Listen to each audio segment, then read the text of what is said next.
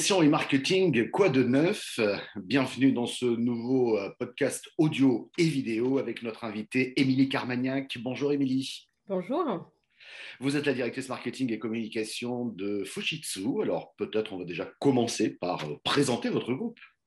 Alors Fujitsu, c'est un groupe japonais, c'est le géant mondial du produit et du service informatique. Et en France, nous sommes 350 donc filiale de ce grand groupe japonais, leader de l'informatique. Voilà, je souligne que vous êtes invité d'honneur de notre event online marketing et, communication le 7 mai euh, prochain. Et au nom de toute l'équipe, je voulais vous remercier d'avoir accepté notre invitation. On va rentrer dans le vif du sujet, la question qui nous intéresse euh, sur la communication et le marketing intimement liés, hein, quoi qu'on en dise. Qu'est-ce qui a changé durant cette euh, crise selon vous? Alors, moi, je vois plusieurs choses. Euh, la première chose que je vois, mais je pense qu'on a tous fait le constat, c'est l'accélération du digital. Voilà, on a été projetés, on a été euh, tous euh, confinés de force et on a dû tout de suite appuyer sur le bouton du digital pour en faire un outil de communication qui était déjà présent, mais qui s'est vraiment, vraiment renforcé avec cette, avec cette crise. Ensuite, je vois un autre, un autre changement qui est celui euh, d'avoir un besoin de recréer du lien avec son écosystème et sa communauté. C'était déjà présent, mais je pense que c'est aujourd'hui encore plus présent et que ça donne un axe fort des communications qui sont faites aujourd'hui, euh, que ce soit son écosystème de pairs, mais aussi l'écosystème des clients et des partenaires qu'on a autour de nous. Donc voilà, je vois vraiment ces deux choses-là comme, euh, comme des, gros changements de la crise. Et puis aussi, euh, le besoin de, retrouver du sens euh, dans, ce qu'on fait, dans les communications qu'on propose, euh, pour, voilà, pour, euh, pour avoir des, conversations et des discussions qui soient, qui soient j'allais dire, plus profondes, voilà, qui apportent vraiment quelque chose. donc, ce qui veut dire, on ne va pas se le cacher, hein, on a inventé beaucoup de choses, on a utilisé le digital, on a peut-être abusé des webinars, je dirais, publicitaires ou apporteurs de solutions qui sont euh, souvent très mal faits, en tout cas très désagréables à suivre. Donc ça, ça veut dire que hop, on va le mettre de côté et on va inventer, à partir des outils digitaux, peut-être une nouvelle forme de communication, une nouvelle prise de parole envers ses, envers ses, clients. Comment vous voyez les choses?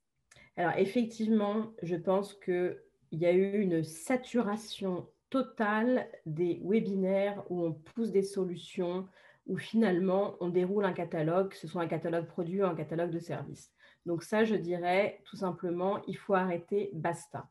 Moi, là où je vois des choses euh, qui peuvent être intéressantes, euh, c'est d'avoir autour de soi des experts, des gens qui prennent la parole, qui partagent des retours d'expérience, qui partagent leur stratégie et que ces discussions amènent de la valeur.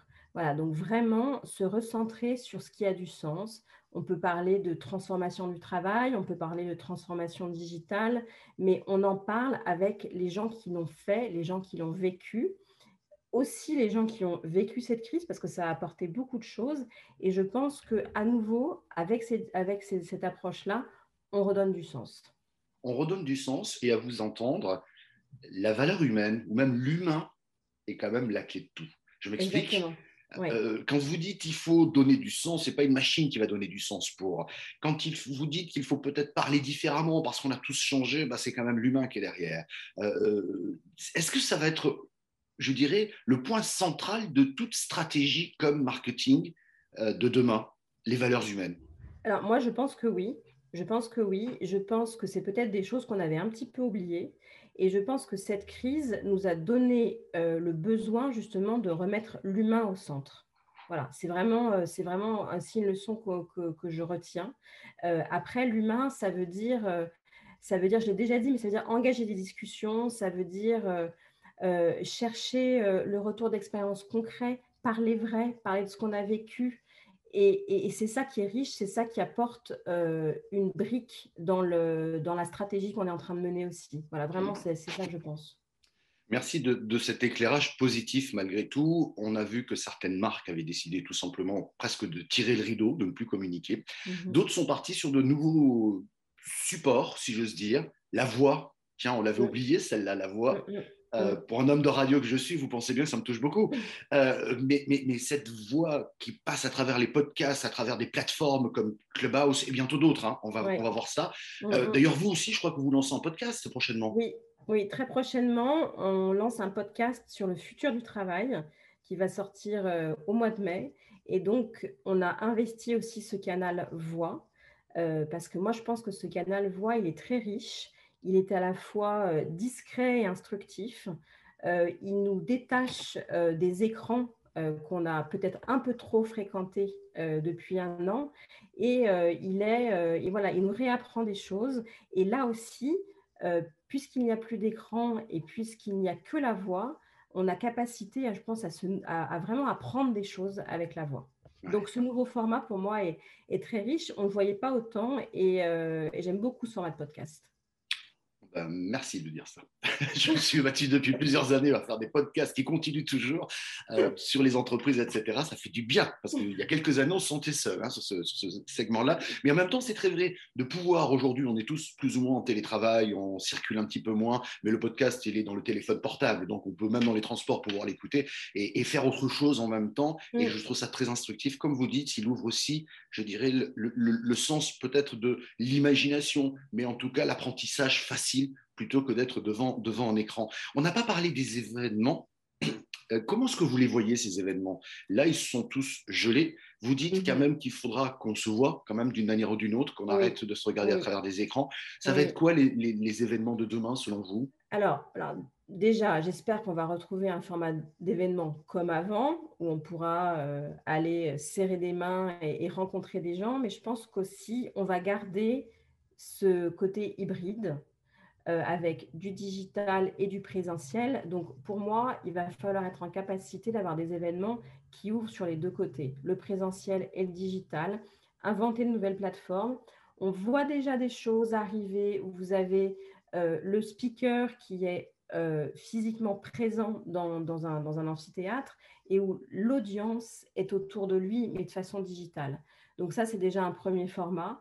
Euh, je pense que ça, c'est aussi vrai pour euh, euh, tout ce qui va être collaboration aussi d'ailleurs en entreprise, où il faut vraiment qu'on arrive à avoir des formats hybrides qui soient parlants des deux côtés, de, bah, des deux côtés du, de l'hybride et du présentiel, vraiment. Un mix, certainement. Un mix, un mix et aussi au-delà donc du format hybride, toujours pour moi des événements qui vont favoriser euh, la voix du client, le retour d'expérience, toutes ces choses-là, euh, le retour terrain, euh, pour, que ce soit, pour que ce soit parlant, que ce soit vrai pour tout le monde. Voilà, je souligne à nos web spectateurs qu'à un moment, votre image s'est un tout petit peu figée, mais la voix, votre voix, Émilie, passait très bien, donc on a continué faire ce podcast. Voilà, tout simplement. On arrive à la, à la toute dernière question, euh, Émilie Carmagnac. Qu'est-ce que vous diriez finalement aux, professionnels dans ce secteur de la communication et du marketing dans une période comme celle-ci, et puis euh, pour le monde d'après?